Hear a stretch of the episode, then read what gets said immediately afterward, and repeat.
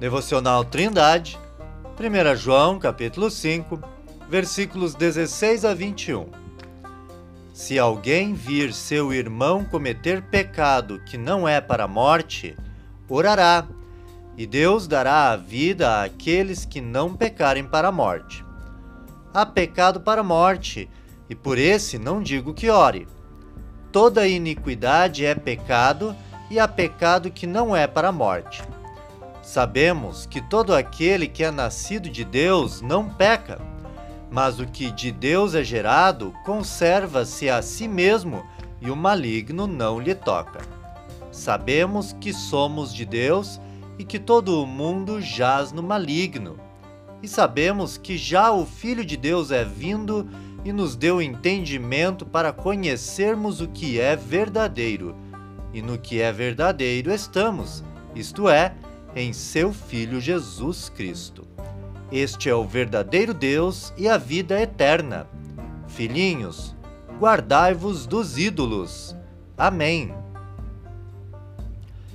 Durante todo este documento, João fez um contraste entre a verdade e a mentira, a luz e as trevas, entre o que ama a Deus e o que ama o mundo. Os falsos mestres negavam a divindade de Jesus e seu ensino era orientado pela sabedoria do mundo. Assim, portanto, todos aqueles que seguiam seus ensinos estavam vivendo em idolatria, pois estavam trocando o Deus verdadeiro por um falso. Em contrapartida, os crentes verdadeiros se mantinham fiéis aos ensinos dos apóstolos, eram orientados pela palavra de Deus e tinham convicção da verdade a respeito de Cristo. João diz que Deus deu entendimento para conhecermos o que é verdadeiro, e no que é verdadeiro estamos, isto é, em seu Filho Jesus Cristo.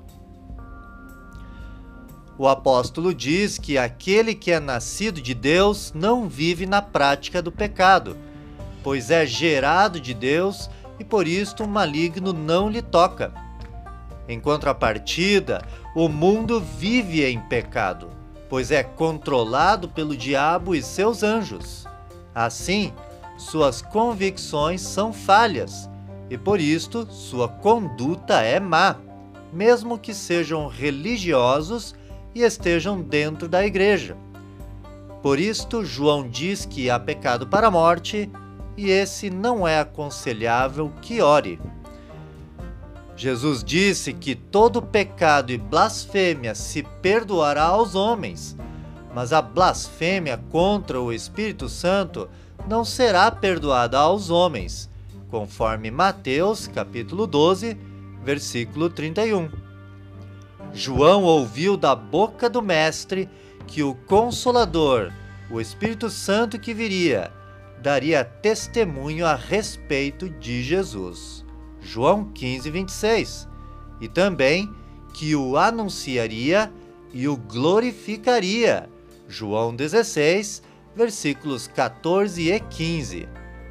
Assim, portanto, Todo aquele que nega que Jesus é Deus encarnado é um idólatra filho do diabo que blasfema contra o Espírito Santo e já está condenado.